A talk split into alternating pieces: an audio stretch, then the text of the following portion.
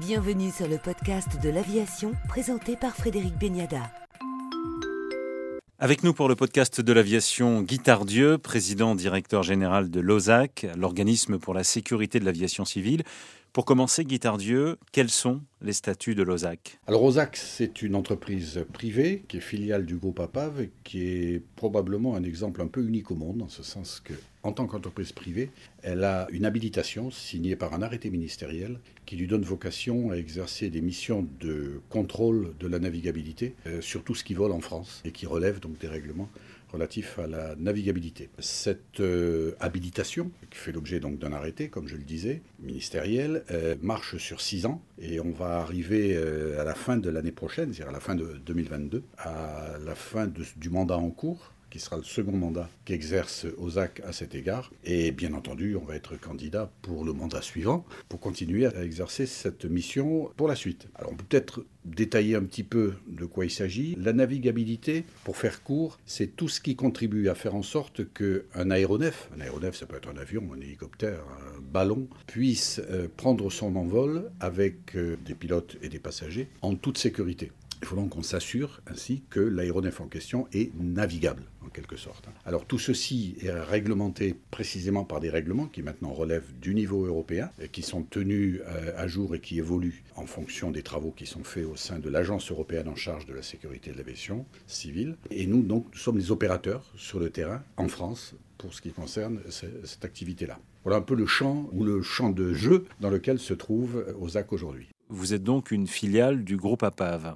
Absolument, on est filiale du groupe APAV, ça c'est pour la partie juridique et organisationnelle, ce qui d'ailleurs est intéressant parce que le groupe APAV est connu par ailleurs pour être spécialisé dans la maîtrise des risques dans toute une série de domaines, oil and gas, euh, nucléaire, euh, ferroviaire, etc. Donc on s'appuie sur cette euh, expertise en quelque sorte pour la traduire dans l'aérien par rapport à notre activité qui est encore une fois la surveillance de la navigabilité. Ça c'est la partie donc juridique et formelle. Et puis pour le référentiel, c'est-à-dire la partie que nous avons à surveiller, eh bien comme je le disais tout à l'heure, on dépend d'un référentiel qui depuis maintenant pas mal d'années, depuis 2008 pour être précis, est totalement européen et donc sur lequel on s'appuie pour exercer notre, notre activité. Hein. Sachant que ce référentiel, ben, il évolue beaucoup au cours du temps. On a eu une étape assez lourde, en plein confinement d'ailleurs, qui a été celle du 24 mars 2020, avec le règlement européen 1383, euh, qu'il a fallu mettre en œuvre malgré le fait d'être totalement confiné.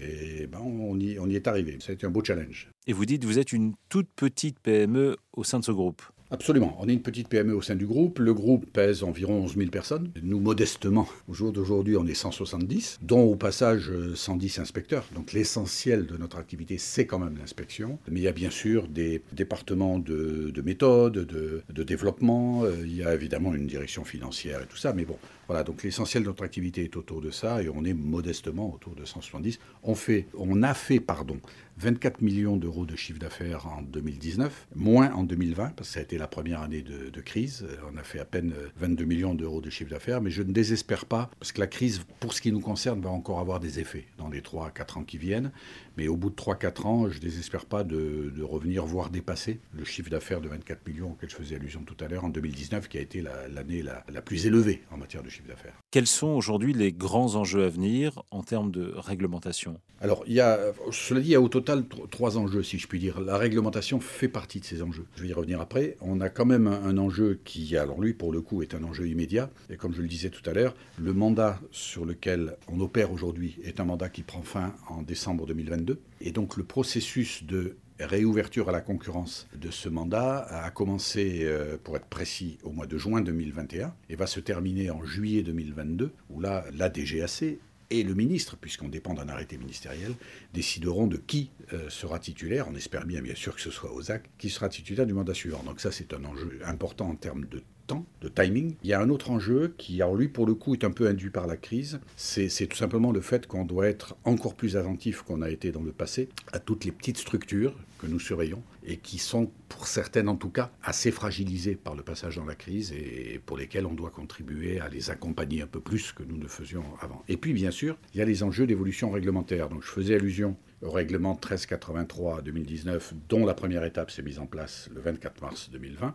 Il y aura une seconde étape qui va se mettre en place dans le courant de l'année prochaine, en 2022. Mais tout ceci a vocation à évoluer encore pendant 3-4 ans euh, avant d'en avoir les effets réels sur les opérateurs. Je rappelle qu'un des effets intéressants, c'est pas le seul, mais un des effets intéressants euh, pour les opérateurs, ça va être d'augmenter les cycles de surveillance. Aujourd'hui, les cycles de surveillance réglementaire auxquels les opérateurs sont soumis est pour tout le monde de deux ans. Et l'objectif, un des objectifs de cette évolution réglementaire, c'est de faire en sorte que les bons élèves, entre guillemets, puissent passer de deux ans à trois ans.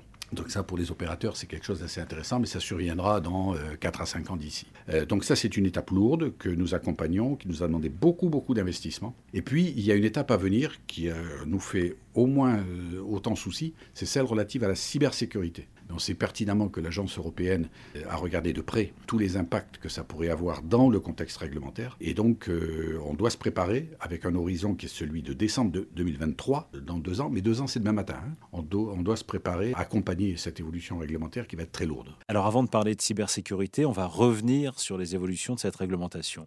Alors, il y a, en gros euh, trois, enfin, deux, deux, trois sujets euh, importants. Il y a d'une part une simplification de ce qui préexistait, qui consiste quand même à laisser un peu plus de latitude, virgule, et donc de responsabilité à certains opérateurs. Je fais surtout euh, allusion aux pilotes propriétaires, par exemple, par rapport à ce que permettait ou ne permettait pas la réglementation ancienne. Donc là, il y a une évolution. Alors, je ne vais pas rentrer dans le, euh, dans le verbatim, enfin, dans, le vocabulaire qui est utilisé, mais c'est une, une évolution assez intéressante pour laquelle certains ne sont pas encore préparés. C'est un peu notre souci parce que euh, le règlement stipule qu'il y a toute une période de temps pendant laquelle on doit se préparer à venir euh, être en, conformité avec le nouveau règlement. Et la fin de la période, c'est mars 2022. On est très proche de cette fin de période et on sait pertinemment qu'il y en a beaucoup qui ne sont pas préparés. Donc là, j'en profite, je passe un message. Les gars, euh, préparez-vous. Donc ça, c'est un des éléments. Le second élément, euh, alors celui-ci est un élément, disons, très intéressant sur le plan de la façon de procéder par rapport à la surveillance réglementaire, surveillance de la navigabilité, c'est le RBO, Risk Based Oversight. En bon français, c'est la surveillance, donc la surveillance réglementaire, mais basée sur l'analyse des risques, qui consiste en gros à dire, lorsqu'on a fait une cartographie des risques de tel ou tel organisme concerné, on peut déterminer si c'est un organisme qui ne présente pas beaucoup de risques, beaucoup de risques ou moyennement. Et en fonction de cela, on, peut faire évoluer justement à la fois la profondeur de l'audit, quand on fait des audits ou des inspections, la profondeur de l'inspection, mais aussi, ce que je disais tout à l'heure, c'est-à-dire le cycle dans lequel se fait l'inspection. Lui date de deux ans, il peut être de trois ans pour ceux qui sont de très bonnes, de très bonnes tenues en la matière. Ça, ça a été une évolution lourde euh, pour s'y préparer, pour ce qui nous concerne, euh, notamment pour pouvoir s'assurer que les process qu'on mettait en place, les outils qu'on mettait en place, étaient pertinents pour mesurer les risques. Parce qu'encore une fois, mesurer les risques, ça reste quand même quelque chose, j'allais dire, de subjectif, qui est en tout cas relatif par rapport à une population donnée et qui n'est pas dans l'absolu. On ne peut pas dire dans l'absolu tel opérateur est en risque, tel opérateur n'est pas en risque. En revanche, ce qu'on peut dire, c'est par rapport à la population des, opérateurs d'une même nature, un tel est plutôt en risque, un tel, un moins. Donc cette évolution par rapport à cette notion de risque est quelque chose d'assez, fondamental dans le mode opératoire. Guy Tardieu, patron de l'OSAC, l'organisme pour la sécurité de l'aviation civile, que nous retrouverons la semaine prochaine pour la suite de cet entretien.